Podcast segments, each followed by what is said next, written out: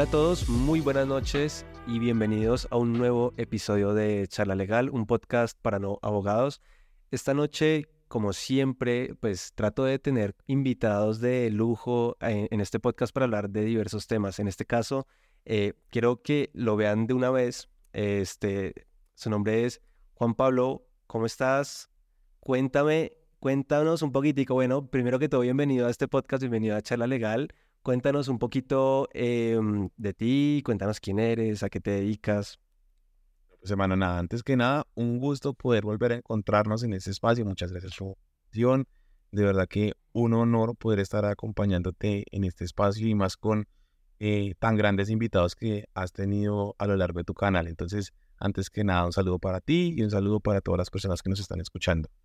Eh, ¿Quién soy yo? Pues nada, soy un man de 30 años, eh, soy un apasionado eh, por los temas de tecnología, eh, vivo con mis hermanos, tengo tres perros, uno recién lo adopté. Ah, me encanta hablar, me encanta tener la oportunidad de aprender, soy un mochilero, me encanta viajar por el mundo. y mi propósito en la vida es dentro de poco poderme tomar seis meses sabáticos y poder ir a recorrer una buena parte del mundo. Ese soy yo, es Juan Pablo. ¿Qué, ¿Qué tan difícil, antes de, de, entrar en los temas gruesos, porque yo también tengo, digamos, como, como en mi hoja de ruta de, de mi vida, no sé si seis meses, pero me encantaría incluso llegar al año, de, decir, madre, me quiero coger un año, mochilearme el, el mundo. ¿Qué tan difícil es, digamos, llegar a eso? Yo, yo creo que tú trabajas sin un propósito, realmente no estás trabajando, sino estás sobreviviendo. Sí. Tú trabajas, debes tener un propósito en tu vida. E, en mi caso particular, pero ahora que tengo la energía, que tengo el tiempo, que tengo las ganas y que tengo la motivación, el hecho de poderme ir a recorrer el mundo en algún momento, pero pronto, en un mediano, corto plazo. Sí. Y me encanta hacerlo, pero de todero, irme con una mochila, un par de medias, unos calzoncillos y una camiseta. Eso es realmente lo que quiero y poder de verdad hacerlo dentro de poco. Sí, e, es que, por ejemplo, irse a viajar y, y por ejemplo, no, voy a buscar el lujo, el hotel, no sé qué, que, la habitación y tal. Uno, la no alcanza. Ajá. Y dos, eh, terminas eh, de abstenerte de muchas experiencias que podrías eh, llegar a tener si pudieses llegar a ser un poquito más todoterreno. El hecho de poderte tomar pola al frente de un río, al frente de la playa, con una persona que recién conoces, no te lo vas a poder tomarla si estás en la suite de lujo porque siempre vas a estar encerrado en esa suite esperando poder disfrutar de la misma, mientras que en la otra vas a disfrutar de los placeres de pronto un poco más mundanos. Claro, o sea, se, se pierde uno de, de, muchas experiencias, ¿no? Al final del día. Hace como un año, un año y medio tuve la oportunidad de irme a La Guajira y bueno, ahí sí ya me fui al otro extremo, dije como, marica, qué bacano, me voy a ir a acostar en una hamaca y voy a dormir en una hamaca a ver el cielo, creo que ya pasé al otro extremo. Sí. Como, no, tampoco me debía ir yo de, de tacaño y amarrado, pero son experiencias que uno tiene que vivir en algún momento.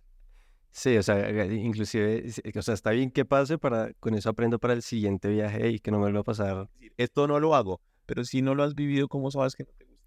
Claro, exacto. Y, ese es el primer punto. Yo creo que es, debería ser como una regla de vida, ¿no? En el, en el, sentido de que uno siempre, por más de que, de que tenga las dudas, pues nunca vas a saber qué pasa si no lo intentas. Y un libro que me gustaría recomendarle a todas las personas que nos están escuchando. Por de esos libros, eh, tú no quieres que nunca se termine porque te cuentan historias y tú es como si las estuvieses viviendo en primera persona. De un man que es un eh, Instagramer que se llama Christian Beifeld. El libro, si me demora, no me falla, 754 días. Cuenta la historia eh, a título personal del man. Sí. Y él dice, yo tuve el chance, en principio, de ser un eh, experto en finanzas exitoso, más o menos hacia año 2013, 2014, el más estaba ganando casi 14, 15 millones de pesos, que será un curvo de plata para la época, apenas con 20 años. Y él dijo, cuando es plata, cuando es éxito y cuando es la oportunidad laboral que he buscado toda mi vida, no es lo que me va a hacer feliz.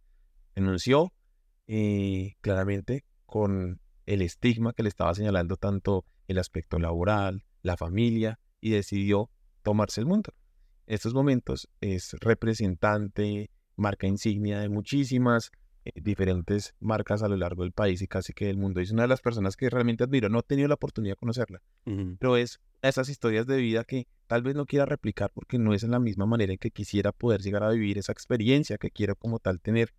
así es al menos un ejemplo de que es posible. Sí. Eh, a mí me- di- digamos que hay momentos en la vida en los cuales uno tiene que tomar decisiones. eh, yo, yo, por ejemplo, te, te contaba justo ahorita, yo eh, digamos que dejé de, de, de realizar como ejercicios tan, tan de abogado como litigar y demás, en parte porque eh, me di cuenta que mi salud se, se te- deterioraba, digamos que uno pues está constantemente expuesto a problemas, ¿no? Problemas de otras personas, a estados de ánimo a, no sé, un montón de vainas. Y aparte, detrás del hecho de, de ese componente, con la ineficiencia, las demoras, juzgados, fiscales, lo que sea, digamos que, que, que hay como un caldo bacanísimo para que uno de la noche a la mañana se deprima y diga, "Jue- ¿qué estoy haciendo con mi vida? Es que, pero, pero tienes que vivirlo para saber que no es Exacto. Yo, yo, por ejemplo, claro, digamos, eso yo lo hice durante cuatro años, eh, aprox, casi los cinco, y, y yo dije, pues madre, yo siento que, aparte que estaba como en ese, en esa transición de decir, oiga, me quiero también dedicar a temas de, pues a lo que me especialicé, ¿no? En innovación legal, pues yo ya venía, lo que te contaba, desde 2019-2020, trabajé en primeros pro- proyectos de, de innovación para el sector, y dije, oiga, esto me gustó, luego me hice la especialización, después de haber pasado por esos dos, como esas dos experiencias en, en campo, y eh, dije, bueno, me voy a meter a hacer la especialización en el externado en innovación legal y luego pues me vinculo con Redec. Eh, pero eh, digamos que la decisión fue dura, ¿por qué? Porque digamos que, que parte de, de lo económico es, mis, mis ingresos casi todos venían de, de litigar, ¿sabes?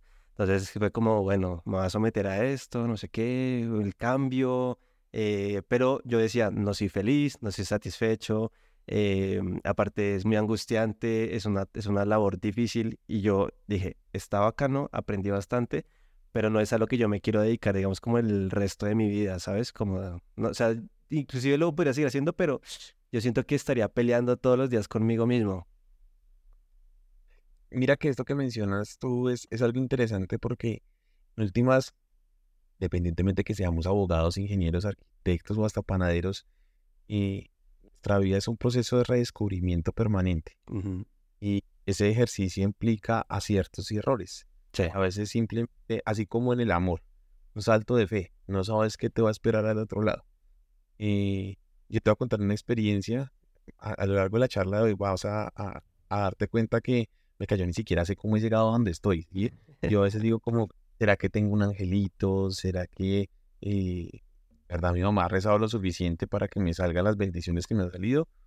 Eh, o simplemente ha pasado como, no sé si te has visto la película del efecto mariposa, en el cual simplemente tú no te das cuenta, pero un pequeño cambio en los ejercicios rutinarios puede cambiar hasta la historia del mundo. Claro. A veces me sucede de manera. Y hace más o menos cuatro meses me encontraba en el mejor momento de mi vida laboral, ¿sabes? Estaba toteado de trabajo, estaba toteado de trabajo, pero con la tranquilidad de que podía tener mis tiempos, dictaba mis clases, eh, tenía tiempo para mis perros, para hacer ejercicio, para caminar, para correr, para tomarme una bola entre semana, para irme a trabajar mientras me tomaba un vinito. Resulta que un día, de un momento a otro, me llaman y me dicen, Juan, queremos que hagas parte de un equipo. Eh, y fue un momento de la mayor dicotomía que hubiese podido llegar alguna vez tener en mi existencia. Porque, por un lado, es continuar con lo que estás haciendo, que te está yendo bien Sí. no me encontraba satisfecho. Por otro lado, tenías el chance de explorar algo en lo cual ibas a ganar menos plata, pero es un sentimiento en el cual tienes la expectativa de que si lo haces, no sabes si será algo bueno o algo malo, pero es simplemente el instinto que te dice, inténtalo. Eso fue lo que me sucedió y en estos momentos creo que es el mejor momento de mi vida laboral. No en el sentido propiamente de que esté ganando un jurgo de plata, porque no la estoy ganando, pero es el mejor momento en el cual me encuentro satisfecho conmigo mismo.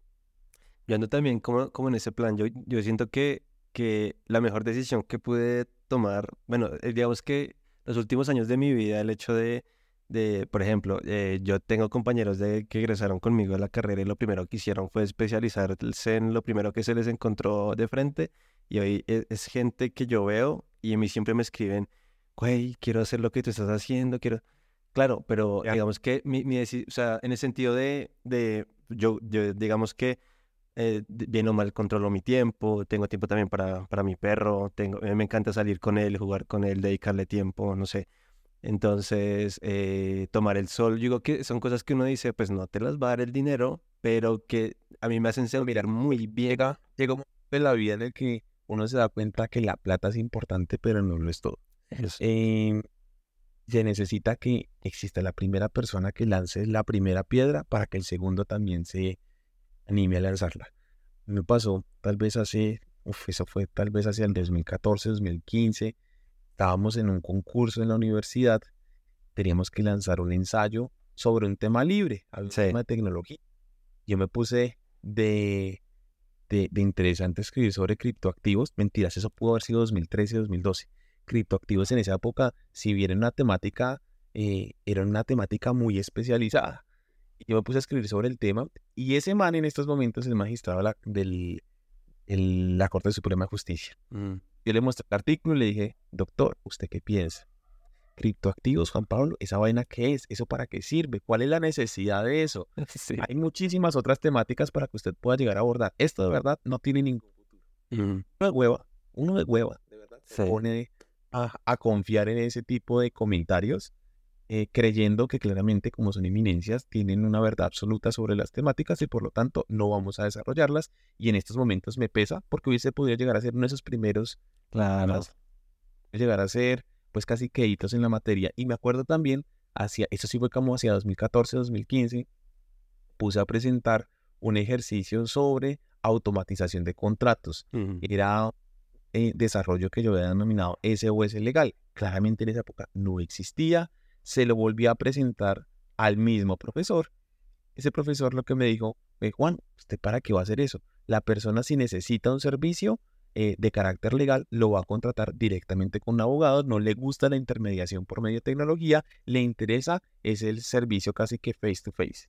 Yo y hacer caso y en estos momentos me toca ser empleado por no haber seguido el instinto que hubiese podido llegar a tener en ese momento. Entonces, yo creo que la recomendación es que yo creo que no dejar que otra, yo sé que va a sonar como muy tía el mensaje que voy a dar, pero es no dejar que las personas eh, que estigmaticen o rompan los sueños que tenemos, que cada uno tiene una vida totalmente diferente y tal vez hay personas que ahora ven los temas de tecnología e innovación porque creen que simplemente votar ideas, jugar con el mundo, eh, jugar con fichas de Lego, cuando no se dan cuenta que por detrás hay toda una ciencia, una metodología, una que deben ser empleadas en debida manera. Entonces, creo que también la invitación para quienes quieren eh, ahondar en estas temáticas, que no es echar parla, sino hacer un ejercicio eh, juicioso, consciente, para claramente prestar un muy buen servicio. Claro. Y, tú mencionas ahorita, yo voy a, resumirlo y es, uno, el tema de, estas eh, como autoridades académicas. Yo siempre cuando me topo con, con ese tipo de personas, porque me las he topado en, distintos escenarios, yo digo, fue madre, ni siquiera Einstein. Eh, o sea, lo, que Einstein dijo no es, no es verdad absoluta. ¿Por qué? Porque, eh, claro, todo es muy relativo, pero eh, digamos que con el que pasó, que eh, cuando él, desarrolló la teoría de la, relatividad, eh, pasaron un montón de años, décadas, hasta que por fin lograron recrear el experimento que el man, que el man decía. Y hoy a la fecha hay un loco mexicano que llegó y dijo, madre, este, ya, ya puedo, eh, o sea, desde la, teoría diseñó el motor con el cual se pueden crear, no sé, túneles de estos cuánticos y achicar el, el universo y viajar más rápido que, el, que la luz, ¿no? Lo que también mencionaba Einstein. Y, y, un montón de, de, gente ha tratado de, de, debatir lo que, lo que Einstein produjo hace muchos años. Claro, y, es lo que uno dice, o sea, está, está perfecto que sea así porque ah, puede ser el tipo más brillante que ha pisado eh, la, la, tierra, pero nunca va a ser una verdad absoluta. Y uno muchas veces como, no, es que es el, el magistrado, no sé qué, o es Pepito, no sé qué. ¿Sabes por ese problema? Nosotros somos unos pendejos que desde primer semestre nos meten en la cabeza que hemos ido idolatrar al que tiene más títulos.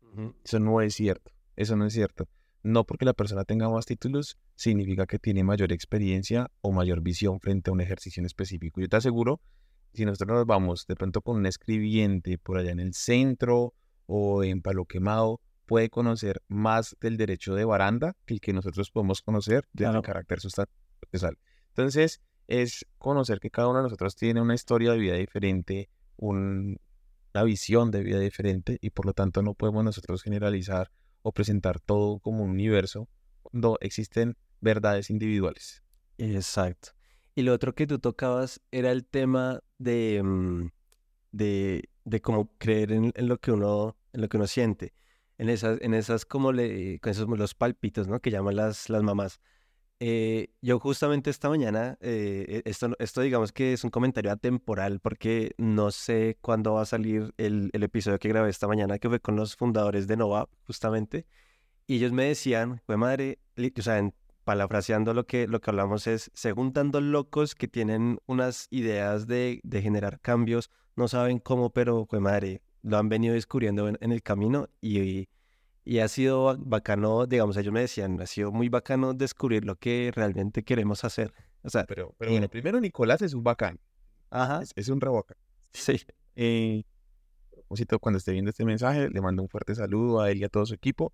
Eh, creo que, mira que en este ejercicio tan bonito que se está construyendo en ejercicios asociados, dependientemente sea innovación legal, innovación en el sector eh, retail, PropTech, etcétera. Simplemente se trata es de explorar nuevas oportunidades. Nada está escrito, no hay una verdad absoluta y todo es ensayo y error. Y eso que están haciendo esos meses es el mejor ejemplo de lo que está sucediendo actualmente. Y seguramente lo que tuvieron que vivir también tú y tu equipo, de no sabemos cómo hacerlo, pero tenemos que descubrirlo. Claro, yo me acuerdo cuando en el ministerio nos encontramos en ese punto porque no, no sabíamos, o sea, no conocíamos la primera persona que hubiera trabajado en algo así. Y para nosotros fue como, yo estaba recién egresado, o sea, para empezar, o sea, yo literal aprendí en campo lo que, cómo automatizar procesos eh, legales. Y yo decía, pues madre, listo, nos encontramos ante mil problemas, los problemas eh, no sé, este, del, del sector público, porque pues fue, con el Ministerio de Educación, de tener que lidiar con tanta vaina, con tanta burocracia, con tanto filtro, con tanta, con la, estructura jerárquica que suele tener una entidad, ¿no?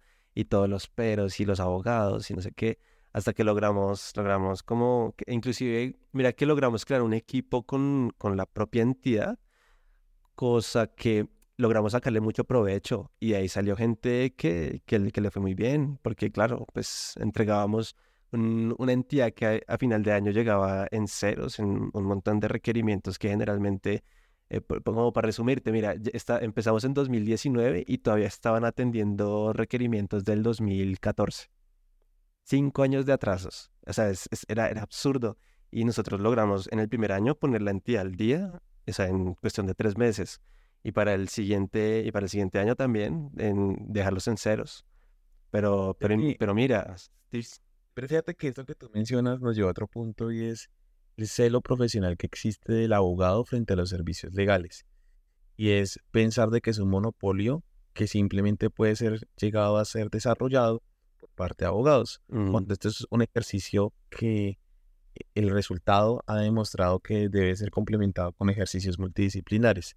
Está asociado también que el abogado tiene, o sea, ya no puede, sino que tiene rodearse de ingenieros, de psicólogos, de diseñadores, hasta de eh, arquitectos, ¿sabes? Claro. Yo creo que esto, ha demostrado de que el ejercicio legal no es de abogados, que el abogado interpreta la norma y la conoce, no significa que permita hacer llegar la misma a quien está esperando receptuarla. Total, totalmente de acuerdo. Y yo, y yo siento que, bueno, en estos años, eh, no sé cuál sea tu perspectiva, pero ha habido una evolución entre, entre lo, difícil que era antes y lo difícil que sigue siendo, pero que ya no es como tan, por lo menos ya no es fácil que te abran las puertas, que te sientes en la mesa, que les presentes un, algo, ¿no? Como, mire, tengo esta idea o tengo este proyecto, creo que podemos llegar a hacer esto, lo otro, pa, pa, pa, y ya por lo menos te ponen atención, ¿no? y mire que primer desacuerdo que tenemos hoy en la noche yo creo que depende de la persona que tú tienes al frente. Ok.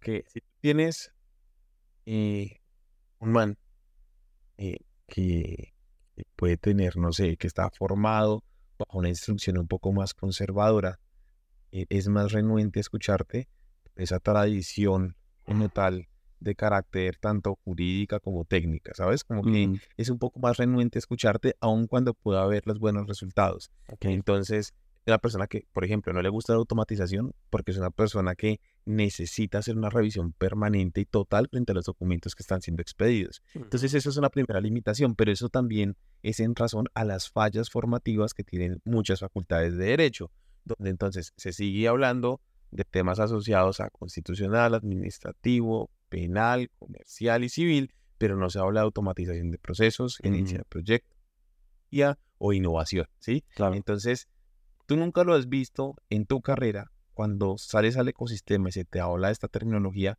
pues no lo ves como realmente algo necesario.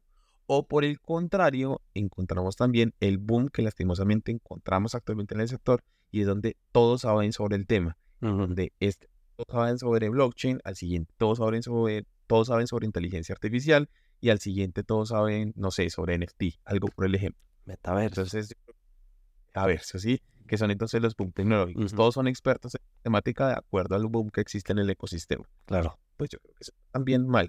Por ejemplo, yo no me atrevería nunca a hablar sobre ODRs porque existen temas. ha- ha- Hay manes que son especializados en el tema y un ejemplo de claramente Toby Nicolás. Mm, Em, y por ejemplo, a mí me hablan sobre inteligencia artificial. Y yo me voy a referir sobre la temática cuando no es un ejercicio que yo trabaje. Y ahora bien, si me hablan sobre ejercicios asociados a Process y Project Improvement, ah, bueno, ya ahí me defiendo un poquito. Eh, pero bueno, también asociado a la humildad de saber que el que tengo al frente es saber hasta más que yo en la práctica. Claro. Ese tema de la humildad, mira que, eh, no, no sé, yo lo, lo vi cuando estaba terminando mi carrera. eh, yo, yo siempre he sido una persona de hablar muy coloquial, y, pero, pero eh, me sé cómo adaptar. Yo, he escuchado personas que, no sé, en podcast, cosas así, que, que, que no les caen bien como la gente que se adapta, o sea, que no es como la misma con el gerente de la empresa, o la misma con el vigilante, o si se se la tomar un tinto, si habla con Pepita Pérez. Pues, digamos, cuando yo estaba en el consultorio, yo, pues yo era ese pelado, el pelado que, que le hablaba muy cercano con, con la, la persona que iba, la consulta, no sé qué, bla, bla, bla, y ver uno cómo, cómo le, le puede cómo ayudar y que uno cómo trate de entender el problema que tiene, ¿no? Para poder lograrlo.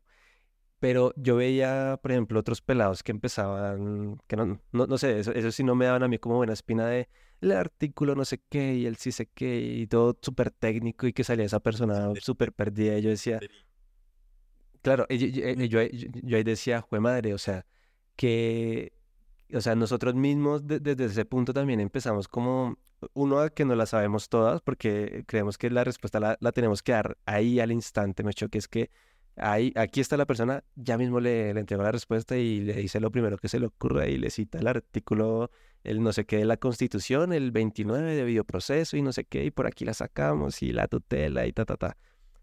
Pero pe- digo yo, ¿no? Empieza uno como, como que se las sabe todas. Y, y yo, por ejemplo, dime. Dale, dale, dale. No, y, y que te decía, y, y en ese ejercicio también vi, vi compañeros que estaban en ese punto de que se las saben todas y no, no, mm, no dan la oportunidad de, o sea, no se dan la oportunidad, que es lo peor, no se dan la oportunidad de aprender de otra persona que, bueno, puede que no sea tan lista como tú, pero que tiene algo que enseñarte, ¿no? De, de lo que sea. Ya- ya yo- lo que pasa es que yo soy un enfermo de aprender, yo le puedo aprender a una persona que está en la calle, al taxista cuando me monta en el taxi, lo que sea, porque uno nunca sabe y uno todo el tiempo recibe información y uno nunca sabe cuándo recibe información útil. Y yo siempre escucho porque puede que aquí suceda algo interesante, ¿no? Muy bacano esto que tú dices y me permite hablar de lo siguiente y es la desmitificación del abogado de corbata. Ujú, Creo que es algo que existe en Colombia y es el abogado eh, si no tiene corbata no es abogado, que si no le dicen doctor es un estudiante Claro, y claro. ni siquiera. ¿Tú, tú te Eh, viste, tú te viste la, la estrategia del caracol? Bueno, y si la gente que está, que está viendo el- este episodio que se lo vio, el típico abogado colombiano que está con el Código de Procedimiento Civil aquí, agarrado con el juez. en el zapato brillante y el pelo hacia atrás. Sí, sí, sí. Ese es realmente el ejercicio que tenemos actualmente. ¿Sabes? Sí creo que es una oportunidad de, o sea, de verdad, cambiemos el paradigma del abogado.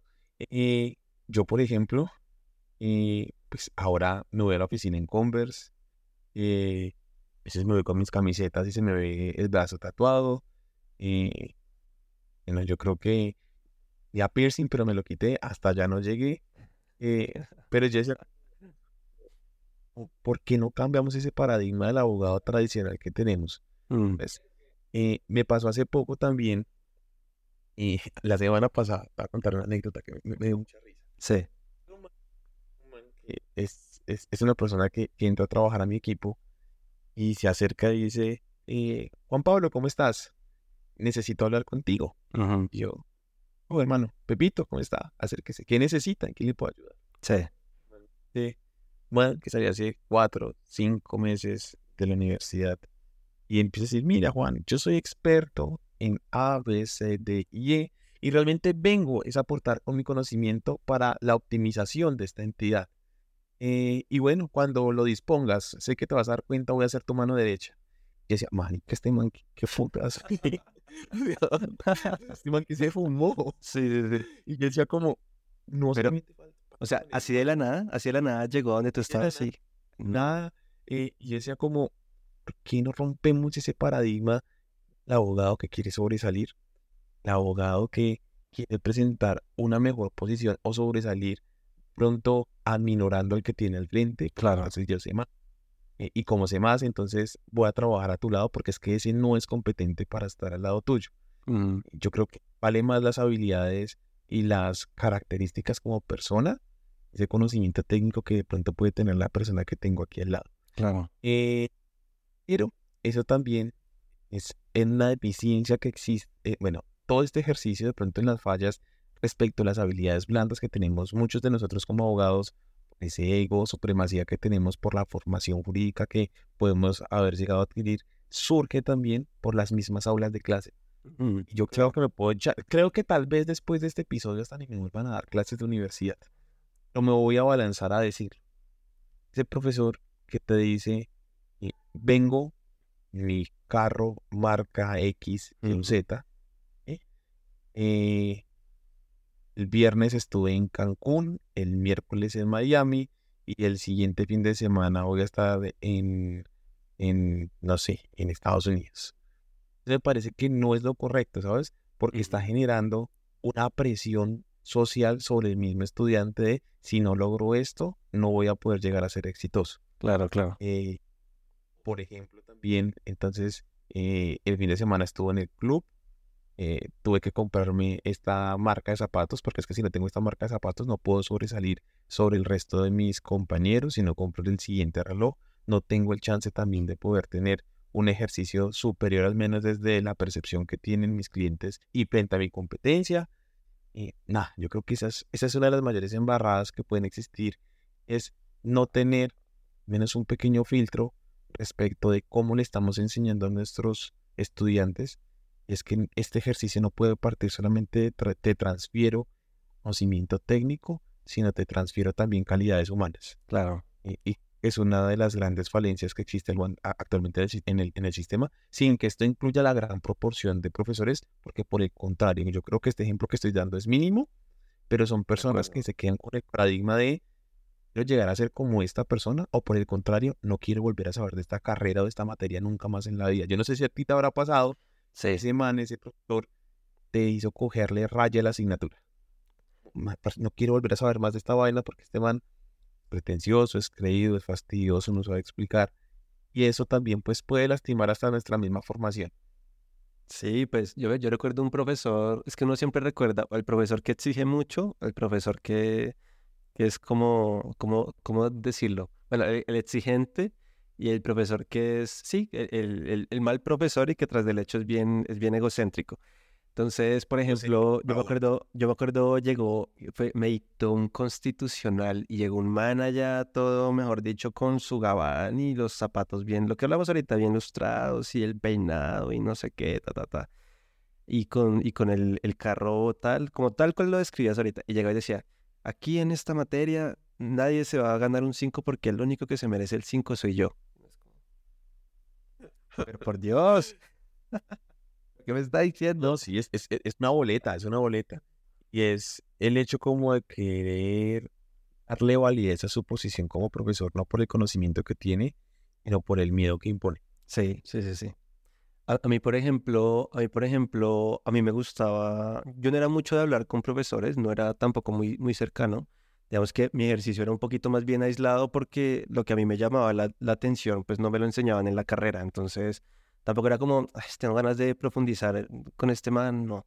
Pero las veces que lo hice, eh, que fue sobre todo con, con profesores así un poquito como, como locos, ¿no? O sea, yo creo que, que, que lo- loco llama loco. Y siempre era como, hey, me llamó la, la atención lo que dijo, me gustaría profundizar sobre, sobre tal vaina, que me recomienda, no sé qué. Y, y siempre fui, fui muy receptivo, pero, pero nunca, nunca como en plan de, mm, de, de, de sobresalir o algo así, ¿no? Sino de, de aprovechar el tiempo que tenía pues en, en mi universidad. Yo creo que, Un proceso- en un proceso de aprendizaje permanente. Es que claro, el hecho de querer hablar con un profesor no significa que seas lambón, significa que te interesa la temática, ¿sabes? Eh, y yo creo que eso también es un elemento importante, porque en últimas, el mejor networking que tú puedes hacer, lo puedes hacer desde la misma universidad, cosa que tampoco nos enseñan. Nos exacto. enseñan a quedarte pegado a un libro que con eso es suficiente. Eso es mentira. Tú necesitas un ecosistema que te soporte y que tenga una, buen- una muy buena imagen sobre lo que estás haciendo. No, claro, y, y es que a la larga la formación, que igual es constante, hay gente que dirá, no, yo ya acabé mi carrera, no, apenas empieza, porque uno sale y lo primero que, que sucede es, por ejemplo, me, me pasó a mí, salí, no, que ya entró en vigencia el Código General del Proceso, ay, pero yo vi Código de Procedimiento Civil y ahora qué hago, pues madre, claro, ya te toca empezar a estudiar y por tu cuenta, que es peor. ¿no? Y tú esperando que termines de abogado y vas a ganarte posuts y que Ah, terminas tu carrera y vas a ganarte un montón de plata que te va a permitir vivir en el mejor barrio de Bogotá, un carro, casa y beca, y te das cuenta que te alcanza para los pasajes. Ajá, y es, Pero, pero es también por esa concepción que nos han puesto, entonces, eh, muchas veces desde las mismas aulas, si no te vistes con ropa, no vas a poder llegar a ningún claro, lado. Eh, yo sí tengo la concepción, el día que me vaya donde estoy, espero poder llegar a un buen sitio, porque no me pienso poner corbata, porque no pienso eh, vender quién soy yo, porque no ujú, quiero que actualmente me lleguen a aceptar. Eso sí lo tengo claro, comprometidísimo, aunque bueno, también, partiendo de que hay espacios para espacios, ¿no? No claro, claro. con, con esqueleto, o sea, eh, partiendo de algunas limitaciones que hay en ese ejercicio también. Sí, de, de acuerdo. De hecho, de hecho, es que uno tiene que ser muy estratega con, con esos. No es que uno me echo, empieza a ser descachalandro. A mí me encanta andar en pantaloneta y yo salgo hacia la calle y así me ven mis vecinos y así yo saco a mi perro y demás. Pero pues no me voy a ir en pantaloneta y, y, y lo- los tenis que me pongo cuando saco al perro a, una reunión con un cliente. O sea, eso no, nunca va, a pasar. Pero pues tampoco voy a estar incómodo con una corbata que me aprieta y que me tengo que concentrar. Que eso me, la verdad, no, o sea, lo digo porque me pasa que estoy concentrado en que, hijo madre, la corbata me aprieta mucho y, y que me empiezo a sentir incómodo acá porque la barba y los pelitos que están por este lado, no sé qué. Y, y no le paro bolas a lo que le tengo que parar bolas. Me, me pasa en estos momentos que estoy en un, en un ejercicio de, en, en un ejercicio laboral tan intenso. Por ejemplo, yo estoy llegando a mi oficina a las seis y media de la mañana y me estoy yendo a las nueve, diez de la noche. Hijo de madre. Eh, me digo a mí mismo, o sea, que yo en corbata podría aguantar esto, tras de que me toca quedarme más de 12 horas en la Sí, oficina. sí. Hoy, de hecho, llegué temprano a la casa porque quería compartir este espacio en un lugar tranquilo. Em, tener que aguantarme de pronto una corbata, unos zapatos que me aprieten, una camisa que no me pueda ni siquiera permitir moverme, pues no, yo creo que este es un ejercicio que debemos transmitir y es la corbata no te hace mejor profesional. De, de acuerdo. Y es que, no sé, de- en ese ejercicio que, que tú quieres como, que, que, de hecho que tocas, que es desmitificar al abogado, es, es que, bueno, e- es más diverso. Eh, yo, por ejemplo, tengo muchos amigos abogados que son ya, pues, pues mayores, muy mayores que yo. Y es gente que, por ejemplo, les encanta la música, pero nunca se atrevieron a hacer nada de... No, no como de pronto bailar de la estrella, que se hace concierto y no, y no sé qué sino que, que uno ve y, por ejemplo, oiga, usted toca bien el acordeón, oiga, usted le jala duro a esto, oiga, tiene buena voz, ¿no? Y que Pero uno vuelve dice, "Jue madre, dime, dime, Te vuelve excluyente. Pues, si eres abogado, no puedes A, B o C.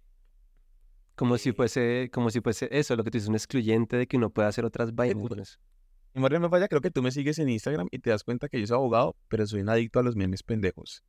Eh, entonces, que dejar de ser nosotros simplemente por una categoría, un cargo, un diploma. Nada, el que quiera pensar. Nosotros, eh, X o Y, pues que lo piense, ¿qué puedo yo hacer? Sí, o sea, o, sea, uno, uno a veces como que, bueno, y, y, de hecho eso me lleva a otro punto y es que muchas veces las propias personas piensan que nosotros los abogados no podemos tener otra vida o no tenemos sentimientos. Justo lo que hablaba ahorita de decir, fue madre, de poner en primer lugar, uno, mi tranquilidad, dos, mi salud mental y tres, fue madre, que yo me sienta satisfecho. O sea, que yo me pare de la cama y me paro de la cama convencido de que lo que estoy haciendo eh, va a ayudar en algún momento a mucha gente y de que me gusta lo que estoy haciendo. O sea, como que tengo algo que me para de la cama. Yo, eh, muchas veces fui también de esas personas que que se levantaba porque le tocaba, porque hoy toca responder este oficio, porque hay que atender esta audiencia, porque hay que no sé qué. Pero ya, digamos, este año lo que ha, sido un poco diferente esa experiencia porque ya me levanto con un motivo, con un propósito. No sé, no sé si, no sé si a ti te ha pasado. Yo digo que es muy difícil. Es difícil. Levantarte con un propósito es difícil porque a veces lo haces por rutina, no claro. porque tengas muy pocas personas trabajan en lo que realmente les apasiona. Y yo creo que también esto es una invitación a eh, agradezcan y siéntanse felices quienes tienen en estos momentos la oportunidad de hacer lo que aman. Que muy pocas personas tienen ese chance. Claro. Personas que aman, no sé, derecho penal, pero se han tenido que dedicar a temas ambientales, que no existen esas oportunidades. Eh, tenemos que ser muy agradecidos en ese ejercicio y pues por sobre todo, y esto también creo que te lo decía hace un rato, y es, ¿no? Rodearnos de un muy buen equipo. Creo que es lo más importante dentro de un gerente de proyectos, que creo que era sobre lo que íbamos a charlar el día de hoy, pero palabras más, palabras menos nos llevó a otra línea de trabajo totalmente diferente. Eh, pero por sobre todo, yo sí estoy convencido de esa vaina y es, uno tiene que ser, de verdad, es una muy buena persona. Tiene la oportunidad de darle la mano a alguien, intenta dársela seas egoísta con tu conocimiento, con tu oportunidad o contacto, sino sea abierto con, con quien lo necesite. Creo que cuando cambiamos esa percepción del abogado, podemos cambiar casi que realmente todo el ecosistema. Porque cuando le preguntas a alguien qué piensa un abogado, pasa como el meme de los Simpson, mm. eh, tú piensas que el mundo va a ser mejor sin esos profesionales, que son las personas que se estigmatizan. De hecho, el mejor ejemplo es Uts. Tú ves a Harvey Specter y es el man que se golatra, eh, donde los ejercicios económicos priman por sobre cualquier otro tipo de actividad. Creo que eso es la categoría que nosotros debemos cambiar, al menos desde la percepción tradicional del abogado. Claro, no, y por ejemplo, a mí me encanta y siempre me ha encantado ver, ver películas o series donde hay inmerso un problema y se desarrolla un juicio, ¿no? Porque claro, eh, sobre todo si es anglosajón, porque tú ves todo el ejercicio y el show y toda la vaina. Y claro, cuando yo entré a estudiar, cuando yo entré a estudiar derecho, ya me imaginé que iba a ser así. pues, sí. la palabra. Y uno empezaba a discutir y no se da cuenta que partiendo de ese mismo ejercicio, uno pelea de niño, sí. es va a servir como abogado. Pero, pues no se dan cuenta que es algo totalmente diferente. Es que porque el que es abogado tiene que saber pelear, o sea Claro. Eso no es así. Sí, digamos que esa concepción ha cambiado, ¿no? Yo por lo menos, eh, pues, pues, yo también soy conciliador, eh, eh, habilitado todavía y todavía concilio. Este, mm, me, me, me pasa y, me he dado cuenta también que, no sé, pues, de los abogados con los que me he rodeado, tampoco, digamos, es que me guste rodearme de abogados que les encanten los problemas, ¿no?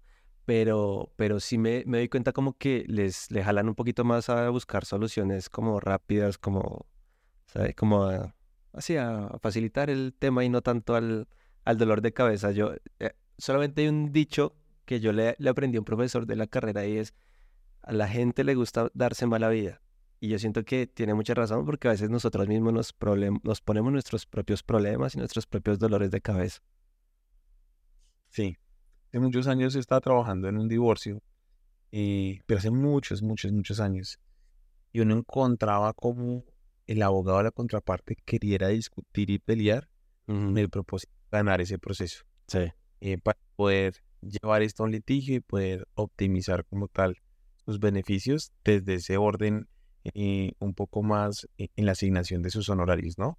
En razón a que ya está ahora dentro de un litigio. Pero bueno, simplemente para señalar de que eh, hay que ser un poco más simples en el ejercicio de nuestra actividad, no porque seamos más técnicos, significa que vamos a tener mejores resultados. A veces, como tú mismo lo señalas, lo simple puede ser la mejor solución.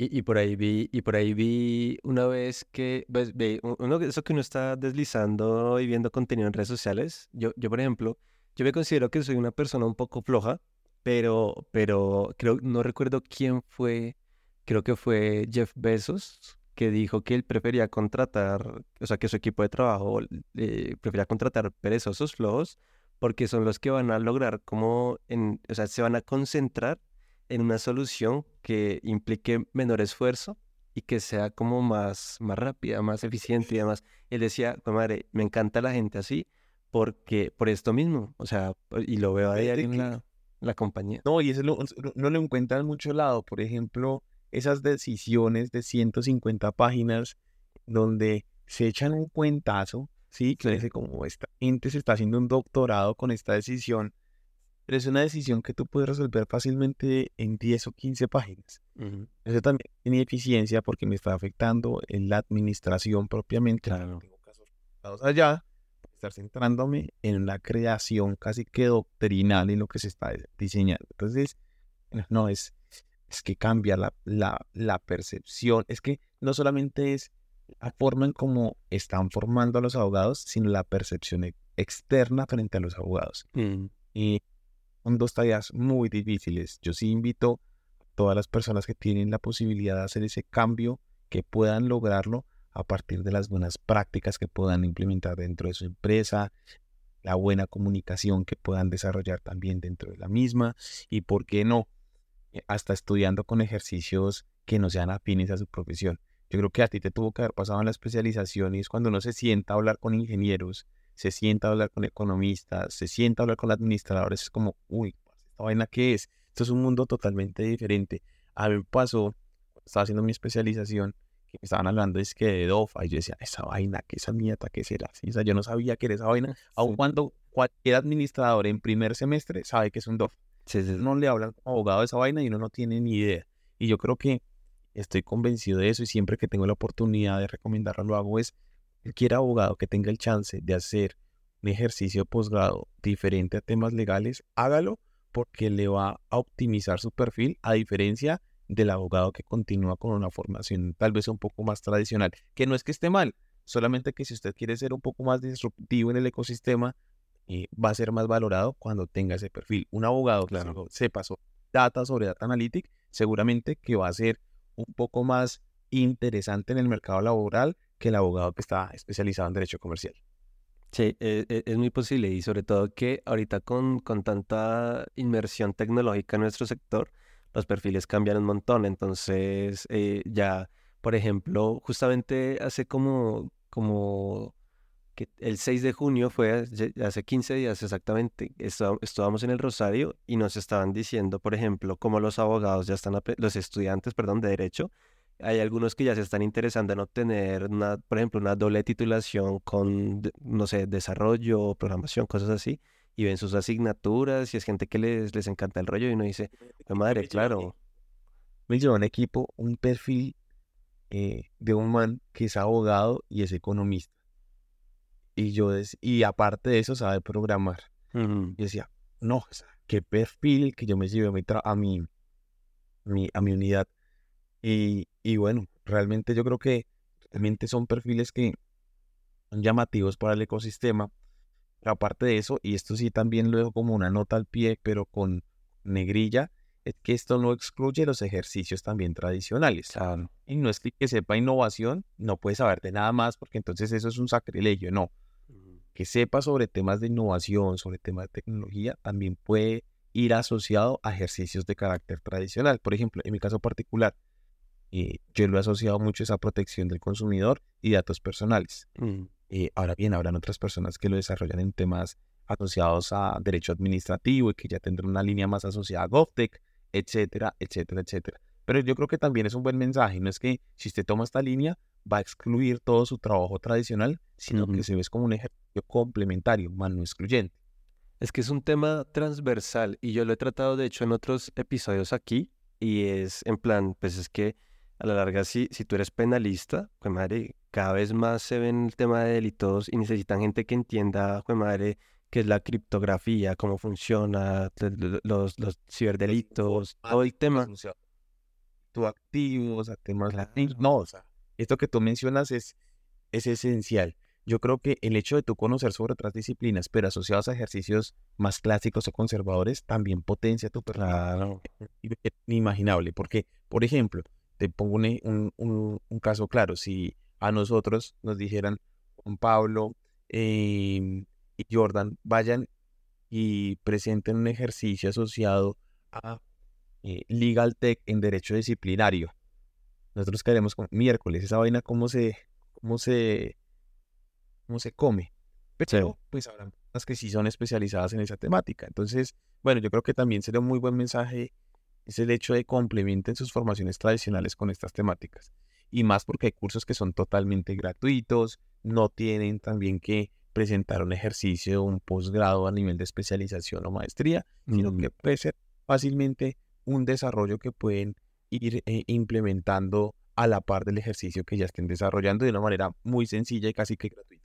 Claro, eso, eso es como me pasa a mí. Si tengo tiempo libre y, soy un curioso, me meto a YouTube y, no sé, encuentro cosas así bacanas que uno diga, oiga, esto está bacano. Yo a veces entro a, YouTube sin, sin, sin saber qué ver y empiezo a explorar y encuentro, no sé, eh, cómo hacer un, no sé qué, un Vine, un chatbot para que, no sé qué, o un Vine. Uy, ¿sabes qué? Lo otro, el otro es que tú ni siquiera necesitas, porque eh, eso también es un miedo y es, es que si quiero saber de tecnología tengo que programar. No. Que si quiero saber tecnología, tengo que saber sobre elementos tecnológicos desde su mismo concepto como aplicación. O sea, simplemente que sepas cuáles son las aplicaciones que existen eh, y tengas un conocimiento al menos casi que superficial sobre hacer una búsqueda adecuada de dichos, dichas aplicaciones. Es que ya las aplicaciones están hechas, no las tienes que construir, es simplemente dar una buena aplicación a las que ya existen. Totalmente de acuerdo. Juan, y para ir terminando, me gustaría que, que, bueno, creo que hemos dado un mensaje a lo largo de, de este episodio y me gustaría, eh, digamos, terminar, eh, no sé, que le pudieras dar, tú que eres también docente universitario, que le pudieras dar un mensaje que, no sé, si tuvieras a tus estudiantes de frente, ¿qué les dirías? Y sobre todo si, si es gente que le, le llama mucho la atención estos temas, no saben por dónde empezar. Eh, inclusive abogados que, que, están en su ejercicio tradicional, pero que, que, ven de este lado una oportunidad de crecimiento o de aprendizaje o que les fascina o que les encanta el tema y no saben qué hacer. ¿Qué, ¿Tú qué les dirías? Primero búsquense unos buenos mentores. El buen mentor no es el que sentémonos en una universidad o una librería para hablar de la vida. No, vamos a Paula, cuénteme usted qué piensa, yo le cuento también cuál es mi percepción es la mejor forma de hacer, de, hacer networking. Eh, y lo segundo, y esto te lo mencionó hace un rato, me lo mencionó en su momento el ex representante de la Cámara, el doctor Mauricio Toro, el presidente de ICETEX. Eh, eso fue el año pasado, en junio estábamos en el Summer School, de hecho casi que hace un año exacto. Mm. en que era la implementación del Lego Serious Play, que es una metodología aplicada a la creación de emprendimientos. Y él en su charla decía lo siguiente, es que si usted quiere innovar, lo más importante que usted debe realizar es darse la oportunidad de viajar y conocer el mundo. Si usted no viaja y no conoce el mundo, va a generar eh, tal vez un panorama a partir de las necesidades que se encuentran en su territorio y esto implica eh, que no va a poder generar nuevas necesidades dentro de su ecosistema. Eh, entonces, la recomendación que yo les doy a todos y a todas es dense la oportunidad de viajar y de conocer el mundo. Yo me quiero despedir, así con una pequeña anécdota quienes me conocen y estén escuchando este programa eh, podrán dar veracidad frente a mi afirmación, es si al año tal vez 2012, 2013, me fui a vivir un año a Australia. ¿Qué te imaginas? Yo era una persona totalmente diferente al ejercicio que te estoy mostrando el día de hoy. Yo me imaginaba como un abogado tributarista, era un abogado, ay sí, un abogado de corbata, un abogado que no saludaba ni siquiera a la persona que se encontraba en la entrada. Eh, ¿Por qué? por una percepción pendeja de cómo era ser abogado. La persona que tenía un mejor estatus social, una mejor capacidad económica. Y aun cuando mis papás pagaban ICETEX, eh, que, que, es una pendejada que pasa acá en Colombia. Y todos nos creemos por familia, pero todos estamos hasta endeudados con, con el, la esquina. bueno, tuve la oportunidad de irme a Australia y fue muy chistoso porque en Australia yo dije, me van a contratar de manager de alguna tienda. Eh, yo sin saber absolutamente nada de inglés, pero iba con la percepción de que iba a ser gerente de una tienda, me iban a ofrecer casi que una vicepresidencia. Y llegué, ahí sí, póngase a lavar baños porque es lo único que existe. Póngase a lavar baños, póngase a aspirar, póngase a limpiar mesas porque no hay absolutamente ninguna otra oportunidad. Eso me permitió conocer un poco más de lo que es realmente el mundo, conocer de que los ejercicios que tal vez allá no son tecnificados, ¿sí? Les pagan mejor que los cargos gerenciales acá en Colombia. Literal. Eh, yo ya ventanas allá, me colgaban un arnés y fácilmente me estaban pagando 30, 35 dólares la hora. ¿Quién se gana esa plata acá? Sí, sí, claro. Eh, eh, es eso, ¿sabes? Darse la oportunidad de conocer el mundo, darse la oportunidad de tomarse una cerveza, darse la oportunidad de romper esa zona de confort que nosotros tenemos, porque es que es esa zona de confort la que no nos permite conocer el mundo más allá de lo que lastimosamente nos han puesto frente a la cara. Eh, te mencionaba yo, el hecho de que a mí me dicen la oportunidad de poder irme a vivir allá, me dio la oportunidad de conocer nuevas oportunidades. El hecho de poder dormir en la calle, que literalmente dormía allá en la calle porque no tenía dónde ir a dormir, me dio la oportunidad de poder valorar eso que acá tal vez es poco, pero allá es mucho.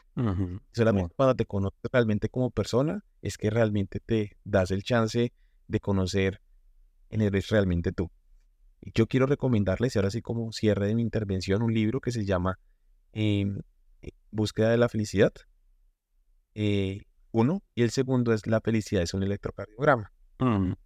Eh, el segundo, que es La Felicidad es un electrocardiograma, sí hace referencia a un libro que fue escrito por el profesor Andrés Ramírez. Eh, Andrés Ramírez es el primer profesor de felicidad en Colombia. Y en su libro presenta un juego de roles. Y dice, yo era profesor y veía a unos niños que estaban jugando a ser policías y ladrones. Pero veía a un niño en una esquina que estaba llorando. Y me le acerqué y le pregunto, ¿por qué estás llorando? Y el niño le dice, porque yo quiero jugar a ser policías y ladrones. Y le dice, pues juega. Dice, no, porque yo no quiero ser ni policía ni ser ladrón, quiero ser bombero.